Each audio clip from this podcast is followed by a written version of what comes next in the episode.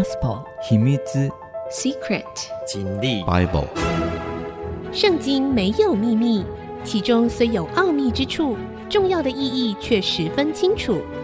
请听曾阳晴为你解密。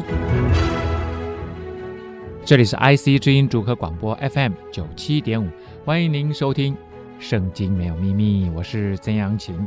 好的，我们继续来聊这个创世纪的故事哈。那接下来呢，就会一直都是约瑟的故事。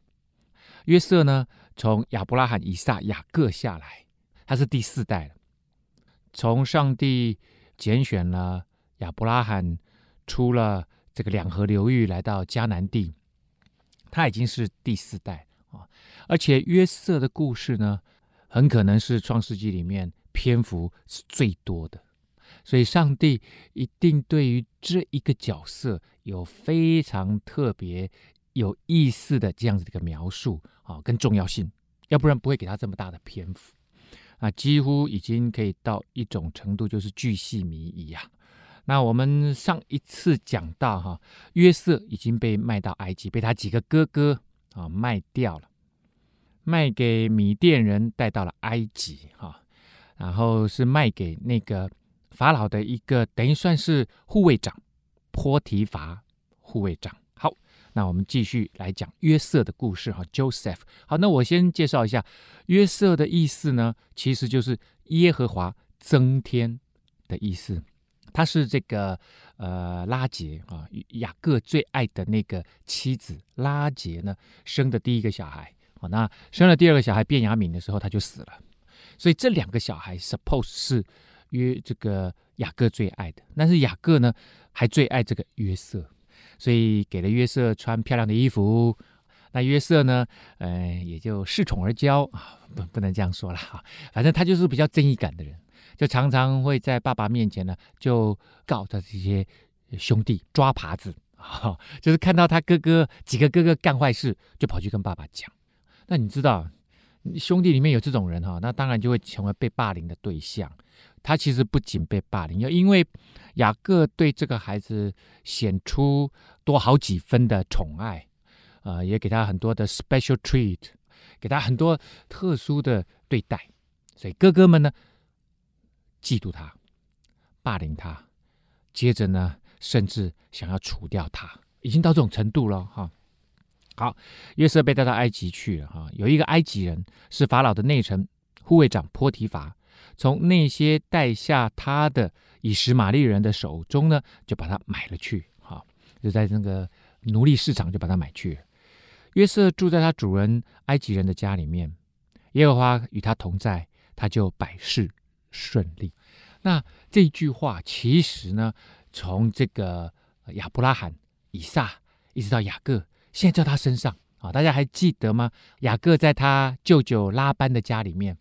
呃，拉班到最后发现了，哇，他这边帮他放羊放了这么久以后，哎，我的羊越来越多哦，我的牛越来越多，我越来越昌盛，我越钱越赚越多，他就认为他清楚的认为，那都是因为雅各来的关系啊，雅各有耶和华神帮助他，所以呢，他就大大蒙福，而且这个祝福呢会让人看得到啊，好像这个祝福就是这个人带来的。同样的，约瑟也一样，所以这一脉相承，哎。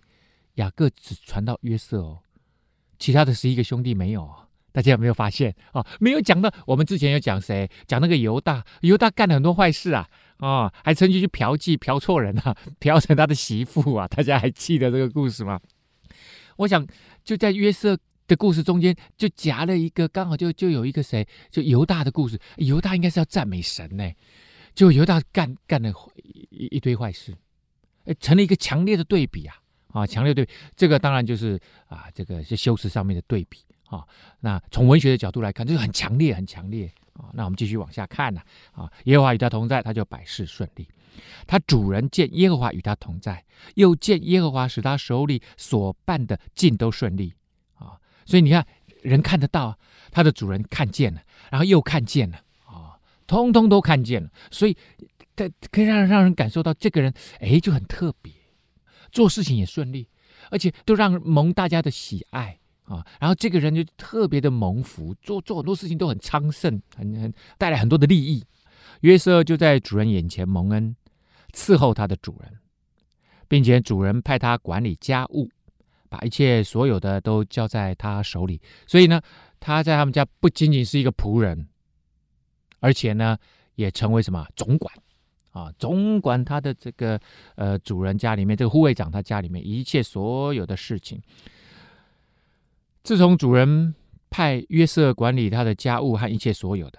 耶和华就因为约瑟的缘故赐福那埃及人的家，看到没有？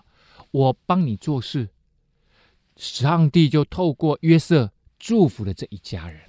所以呢，这个也就是上帝跟亚伯拉罕说的事情。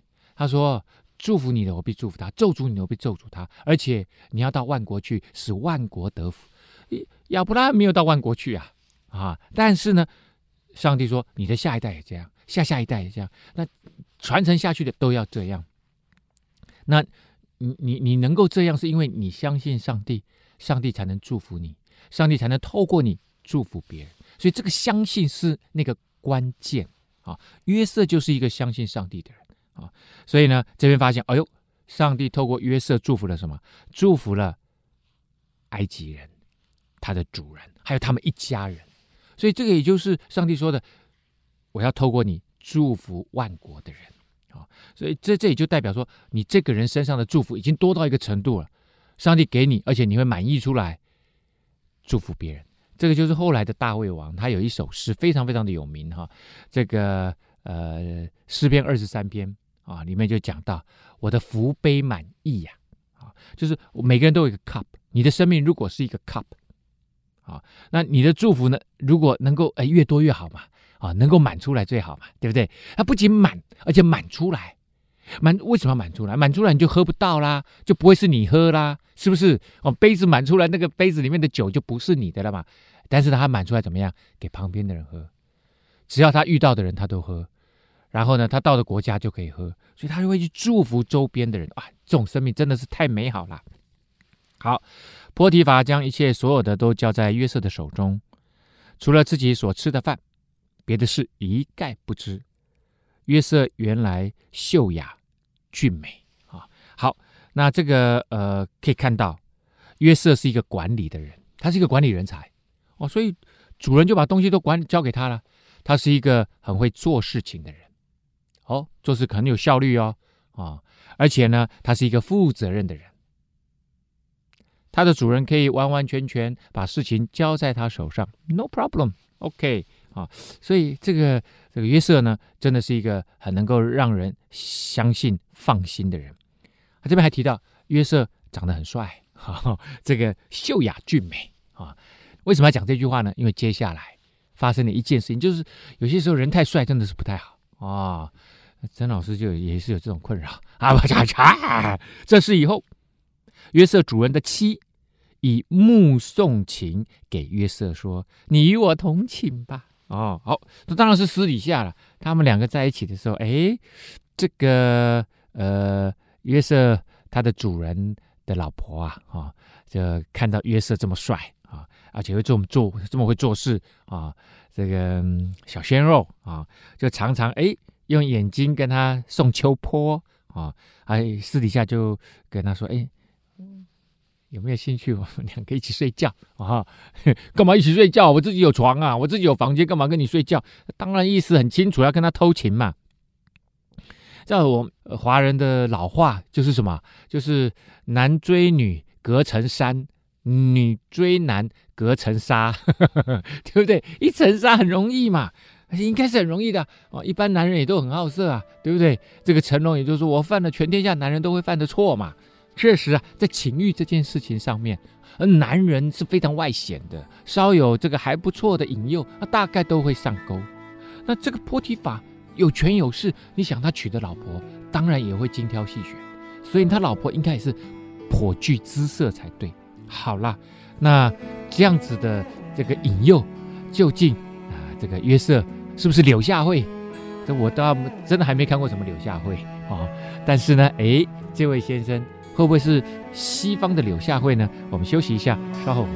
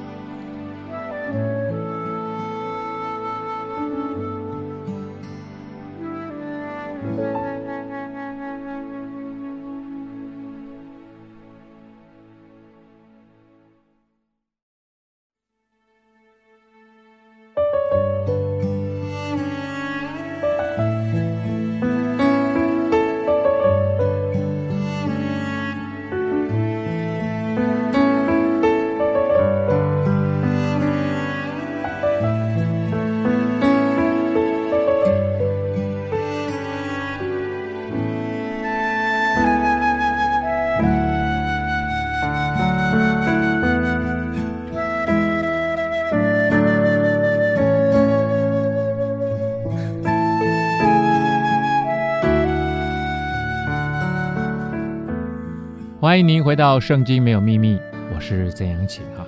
好的，那我们继续来跟大家聊约瑟。那这个约瑟的主人呢，妻子就引诱他了，说：“你跟我睡觉吧。”约瑟不从，对他主人的妻说：“看呐，这所有的家务，我的主人都不知道哎。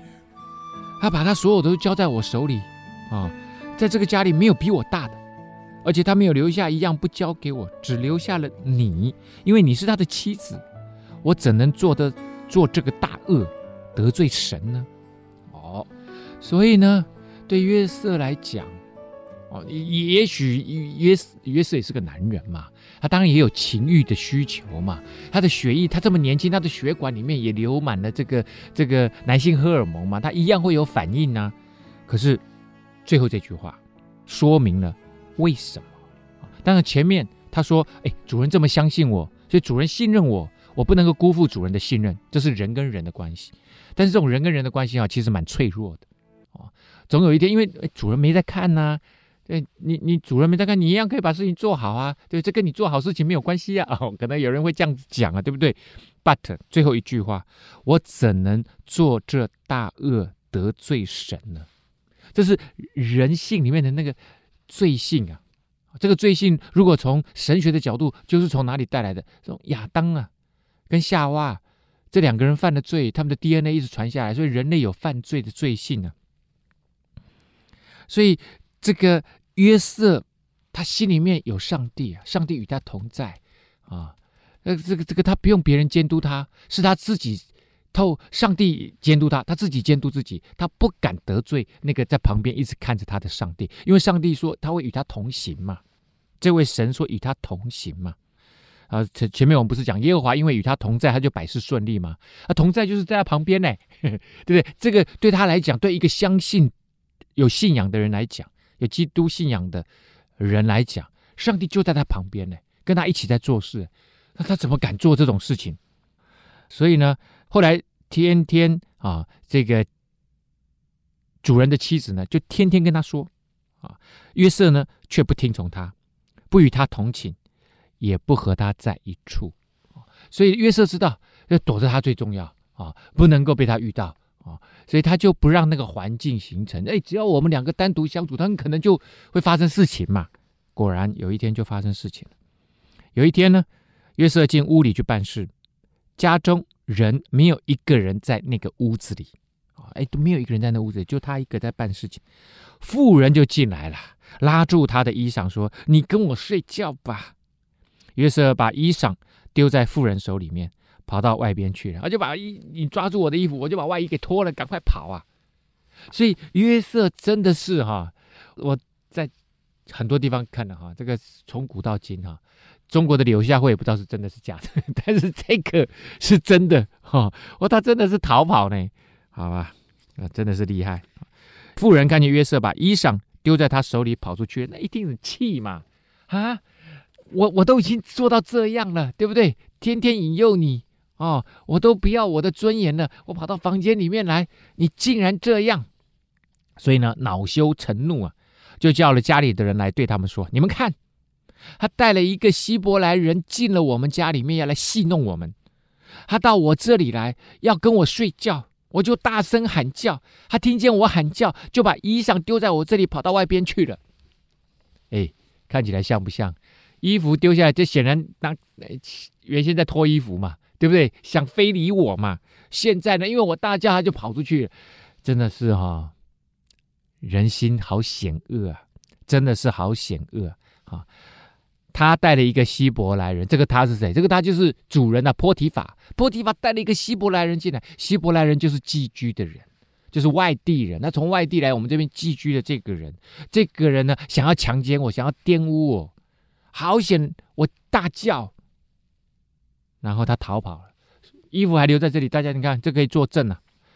妇人就把约瑟的衣服放在自己那里，等着他主人回家。好了，现在仆人看到了啊、哦，那仆人当然先入为主的观念嘛，就知道说，好，约瑟想要染指波提法的妻子啊、然后呢，他先生回来啦，就对他丈夫如此说：“你所带到我们这里的那个希伯来人，那个仆人呐、啊。”进来要戏弄我，我放声喊叫起来，他就把衣裳丢在我这里，跑出去了。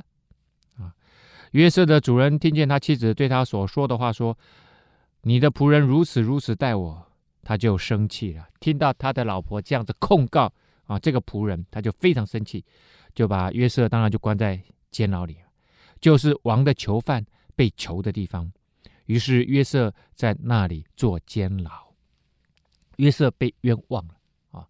他他会觉可可能很多人会觉得啦，啊，就是我我哎，上帝，我这么相信你，我也按照你的方式去做，不不不能够戏弄别人的妻子。可是我怎么会遭遇到这样子的状况？我怎么会被冤枉？你要你要替我伸冤呐、一般人都会替替自己伸冤嘛，因为上帝的伸冤的手好像没有伸进来之后，你就想要替自己伸冤，可是自己伸冤又不成，这心里面就怎么样，怨恨苦毒就出来了啊！怨恨这位上帝，你根本就是不顾我嘛啊！你到底是不是真的上帝？很多人的声音就会出来了。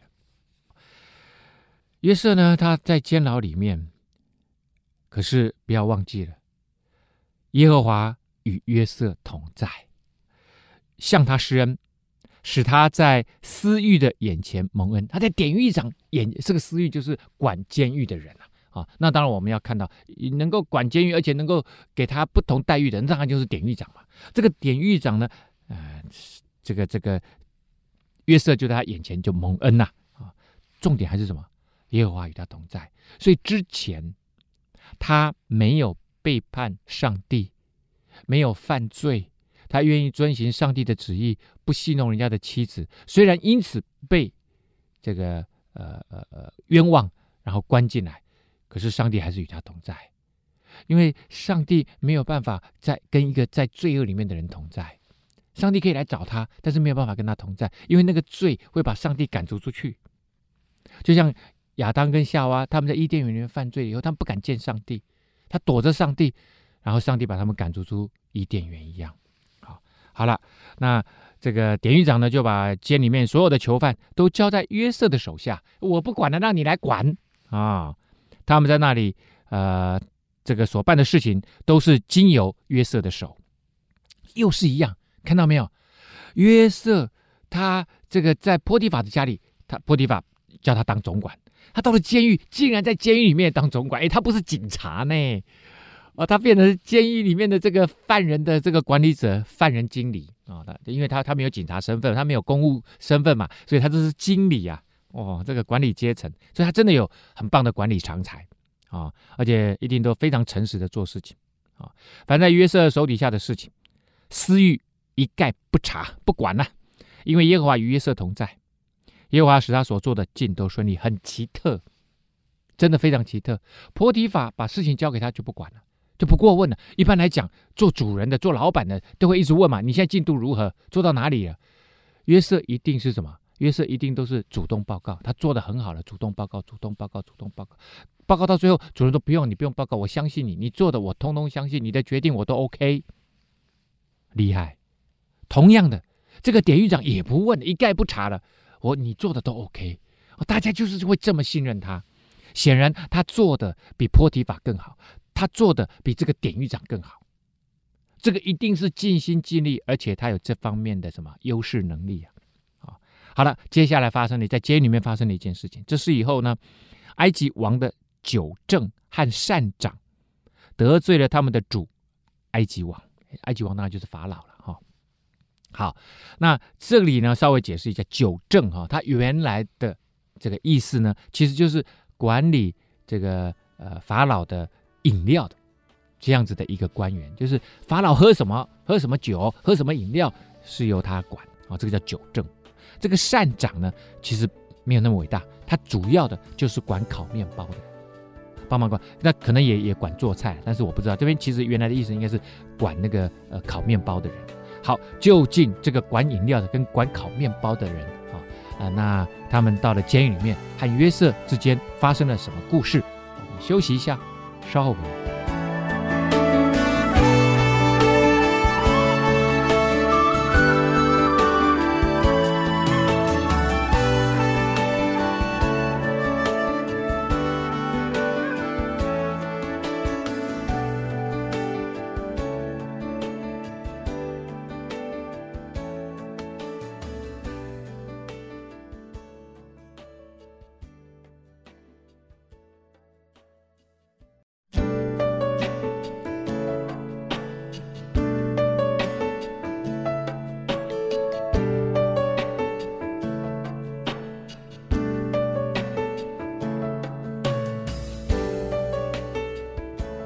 欢迎您回到《圣经没有秘密》，我是曾阳晴哈。好的，继续我们来看哈。约瑟呢被关在王的埃及王的这个监狱里面了，然后遇到两个人，这个酒政跟膳长，这个管饮料的跟烤面包的这样子的两位埃及王的这个手底下的官员。法老恼怒酒政和膳长这二臣，把他们下在护卫长府内的监牢里，就是约瑟被囚的地方。这个护卫长其实就是法老的护卫长，就是法老的这个近贴身侍卫长。那他的监狱其实就是法老的监狱啊。哎，被约瑟关在同一个监牢里面。约瑟现在是总管呢、啊，哦，现在是这个呃囚犯经理啊。啊、哦，护卫长把他们交给约瑟。约瑟便伺候他们，他们有些日子在监牢里，被关了一些日子以后呢，被囚在监之埃及王的九正和善长二人呢，同夜做了一个梦，各梦都有讲解，哎，很奇特，他们两个人都很鲜明的，可能每一天睡觉都多多少少做了一些梦，可是那一天呢，他们两个各自鲜明的做了一个梦，起来以后，他们当然都觉得很奇怪，说不定就交换了一些意见，哎，你也做了一个梦。哎，我也做了一个梦哦。到了早上呢，约瑟到他们那里，见他们愁闷的样子，两个人都闷闷不乐。他就问法老的两个臣子啊，就是与他一同囚在主人府里的，就说：“哎，你们为什么今天呢？看起来两个人呢、都这样子的面带愁容呢？”啊、，OK，好，他们就对约瑟说：“啊，哎，我们个人都做了一个梦，哎。”没有人能够来讲解。约瑟说：“哎呦，解梦不是出于神吗？请你们将梦告诉我，maybe 我可以帮得上忙啊。”啊，约瑟说了一个一个很有趣的事情，他说：“解梦不是出于神吗？”在古代哈，近东一带，一般假定梦是神明与人沟通的方法之一呀。有些梦很简单，很直接。就像哎，大家还记得雅各做梦吗？雅各在伯特利的时候做了一个梦嘛，起来以后他就在那边就做了一个祭坛啊，然后就向上帝祷告。那这个梦呢，他做了一个天梯嘛，天使在上面上上下下，然后呢，耶和华神就在那个天梯啊，那个天打开的地方，天梯的顶上就对他说话啊，所以他后来说这是天的门，这是神的殿嘛。好，那呃这个梦呢，如果牵涉到君王或者是法老。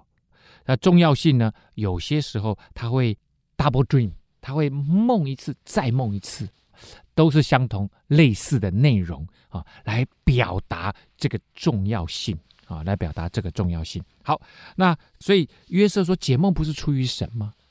不是说神会来帮你解梦了，是说如果要把你们的梦，因为我们刚刚讲了近东地方神透过梦对人说话，那如果那个要把这个梦。解释到正确，那必须上帝要介入，神要介入。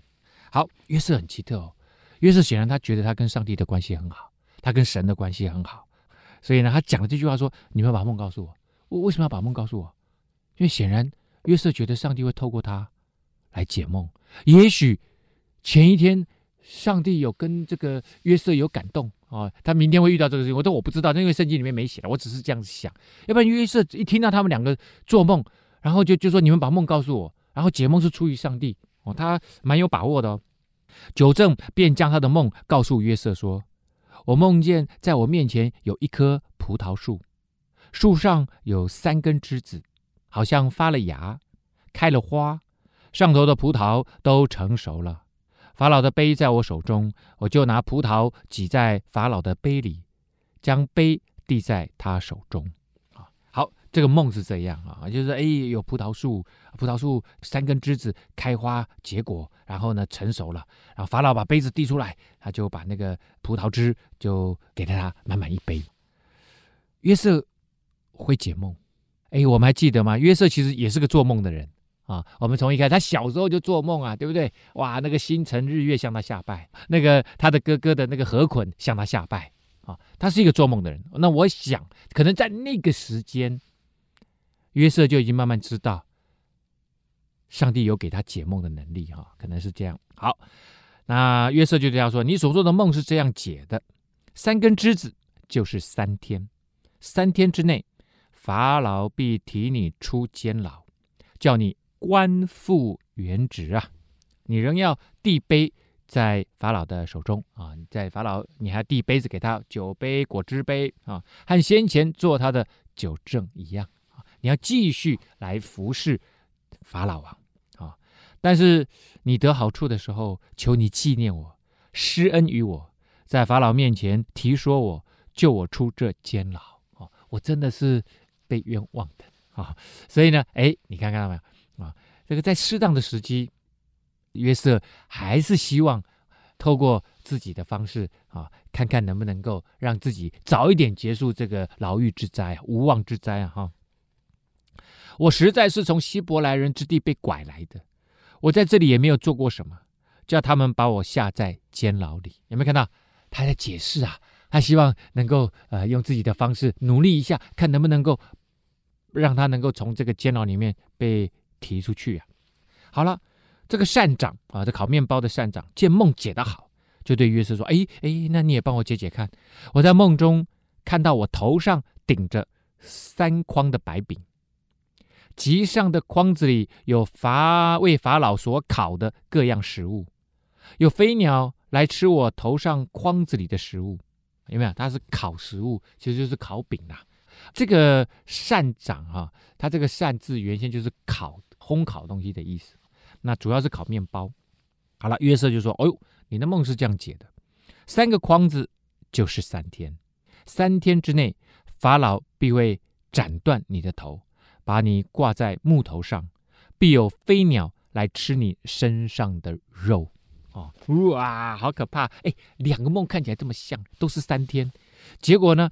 因为那一个人他是梦到法老把杯子递出来，他把这个葡萄汁挤在他的杯子里啊。这个人是梦到那个头上顶着这个叠着三个筐的这个面包，结果呢，鸟来吃那个饼那个面包，就他就说，接下来你会头被砍掉，然后鸟会来吃你的肉。哎呦喂呀，这个两个人的结局如此不同。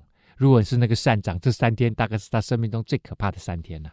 人呢、啊，不知道自己的死期，就不会太担心；一旦知道自己的死期，我们就会非常非常的担心。其实每个人都会死啊，每个人的生命都是有限的，我们应该每天都很担心。如果是这样的话，到了第三天是法老的生日，他为众臣仆摆设宴席，把酒正和善长提出监来，使酒正官复原职。他仍旧递杯在法老的手中，但是把善长。就挂了起来，正如约瑟向他们所解的话。可是呢，结局是什么？很有趣啊！最后这句话哈、他说：“酒正却不记得约瑟，竟忘了他。”所以人就是这样啊！哈，人很容易啊，因为他马上就回到那个法老身边呐啊，这个法老王哇，他有好多事情要做啊，哇，他一定很高兴。谁会记得那个小子啊？那个监狱里面的小子。好，约瑟的结局究竟如何？我们休息一下，稍后。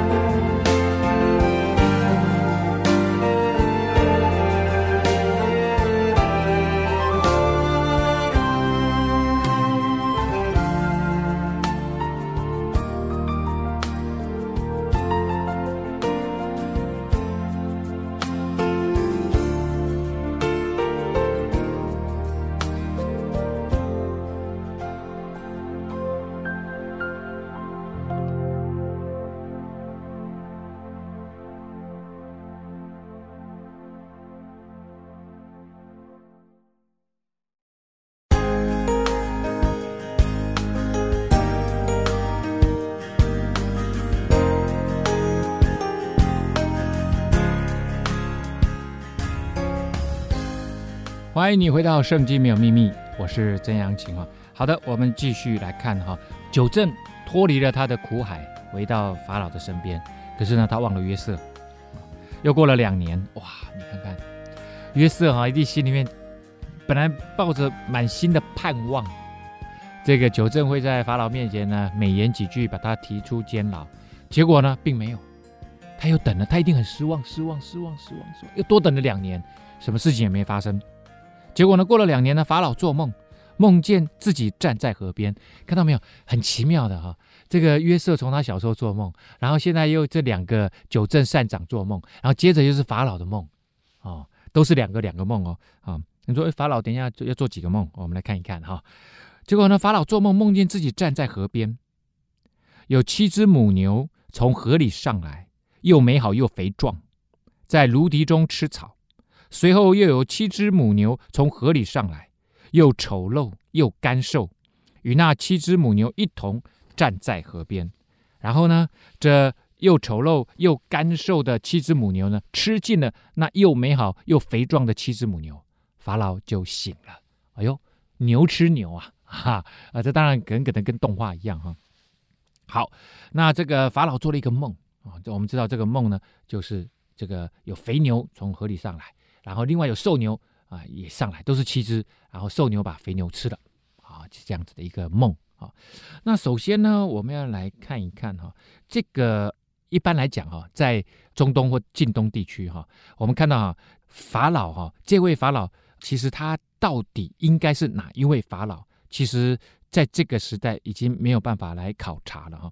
那有一部分的史学家呢认为应该是 Hyksos。啊，这位法老呢，我们许克索斯哈 Hyksos，他是在主前大概差不多一七五零到一五五零年代啊，在那个时期，或者是亚玛那时期啊，这个是十四世纪啊，这两个世纪呢，为什么？因为那个时候有很多的闪族人，Semite，闪族人其实就是啊，指的是希伯来人。啊，他们从什么？从这个西亚，然后下来啊，来到了什么？来到了非洲北部的埃及，在那个地方居住啊，甚至他们成为政府官员。从这样子的一个啊，这个历史背景来看的话，哎，就很像什么？约瑟。那约瑟呢？之后会怎么样？哎，我们先不讲了哈。啊，反正在那个时代啊，他们认为从这个埃及历史和习俗的认识呢，这应该是蛮合乎逻辑，所以埃及人并不排斥。外国人在他们的政府里面任高官，啊，任高官这件事情，啊，那这个梦呢，有现在我们看到是一个梦，对不对？哈，然后我们继续再看，结果法老又睡着了，啊，第二回又做梦，梦见一颗麦子长了七个穗子，又肥大又佳美，随后又长了七个穗子，又细弱又被东风吹焦了，被那个热风给吹焦了，干枯了。这个细弱的穗子呢，吞了那七个又肥大又饱满的穗子。法老醒了，不料是个梦啊。那我要讲，为什么？因为圣经其实写东西都写得很清楚、很明白、很明确啊。就像说，在中东地区啊，哪一个王，哪一个王，他都写的。为什么这个法老他不写什么王？很多法老他都不写王啊。这个最有可能的是哈，因为埃及人他们。看法老，或者法老自己看自己，就认为自己是神。啊，那对以色列人来讲，对犹太人来讲，他们认为神只有一位独一的真，所以这一神教很重要的源头就是从犹太教开始啊，后来变成基督教、天主教，或者是变成什么，变成这个回教，这一神教啊，他们的就是说，除上帝以外，没有其他的神。所以，圣经里面故意不提法老的名字啊，这是非常非常有可能的啊。所以呢，不承认他是神啊，所以只说他是法老或者埃及人的王，就这样子哈。那我们看到他这是一个 double dream 啊，第一个梦用牛，第二个梦呢用什么？用麦穗啊来说明啊，都是瘦牛吃了肥牛，或者是这个瘦弱的细弱的穗子。吞吃了饱满的穗子，啊，那个梦呢，基调是一样的，所以这两个梦其实是一个梦，但是呢，重复做了，啊，那这一个在古代的历史里面，双重梦的经历的表达呢，在君王或法老身上其实有出现过几次，啊，那这当然就代表这个梦，第一个啊，相同的梦做两次，而且这么清晰，啊，代表这是从上帝来的。啊，第二个呢，代表这是重要的信息啊，代表重要性。这个苏美王古德哈古迪亚啊，古 G U D E A 古迪亚哈，据说也曾经做过两个梦只是他要兴建庙宇啊。那不管是法老或者是这个苏美王啊，古德啊，那这两个王的梦呢，都是由术士或者神明的这个代表啊来解梦。根据这个马里文献哈，连续两个晚上做相同的梦，会加强梦中的信息的重要性啊。所以还有做过三个相同的梦的来啊，那当然都是为了什么？为了要加强这个梦的。重要性，而且这些梦都很清晰，醒过来都记得啊，都记得。好了，到了早上哈，法老心里面就不安了，就差人招了埃及所有的术士和博士来。来看到啊，这个一一方面呢，可能是术士；一方面呢，可能就是博士啊。这群人，法老就把所做的梦告诉他们，却没有人能够给法老解梦。好，这一群人其实就是法老的参谋啊。啊，法老的这个资政啊，啊，在埃及或者是美索不达米亚地区啊，就是两河流域啊，啊，这个他们国里面的这些术士会组成啊，这个同业公会啊，就是 这个主要做做做这这种帮人家算命呐，哦，帮人家观察天象呐，帮人家专门解释这种属灵事情的人啊，负责啊，他们也负责诠释各种兆头预兆和。奇异的梦，还有炼制药物啊，药丹哦，这个在全世界各地都一样。中国的道士有些时候他们也要做这个炼丹的工作啊，啊，还用法术来解决医学上的问题。因为生病了啊，他们做法嘛，啊，你看到很多的这个部落啊，巫师都要做法啊。好，那这个甚至呢，这些专家会利用驱邪术啊来驱逐鬼神啊，或者用咒语。啊，或者是咒诅将邪恶灌注到人身上，啊，咒诅人，或者是驱邪。那这个埃及啊的这个岁逃咒语哈、这个文献里面呢，它都有写写到这个东西。其实圣经耶利米书第十九章哈、的这个十到十三节啊，耶利米也记载了啊类似的事情啊，类似的事情。所以你看到哈、这些术士他们是埃及王的一个主要的资政啊。那他做了这个梦，他就把他们找来，结果呢，没有人可以帮忙解梦啊。那当然，这个法老就心里面就很不爽了啊，很不爽。结果这时候，在法老旁边的这个九正，哎，他记起来了，哎，之前有一个年轻人帮他解梦，哎，对不对？这时候他突然记起来了，哇，怎么办？那当然了啊，这个是一个很奇妙的时机呀，啊啊，法老做了这个梦，没有人可以解出来。九正就突然想到了，那这所有的一切，当然最后都会指向谁？指向约瑟。究竟约瑟后来的结局、命运当如何？上帝与他同在啊，他的生命要怎么转变轨道呢？今天的节目呢，就已经到了一个这个段落了啊。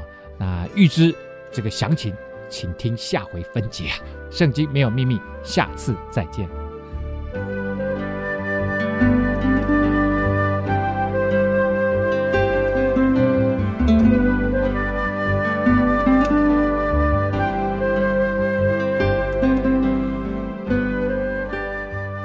本节目由蒙利自动化赞助播出，蒙利自动化为你的生命带来祝福。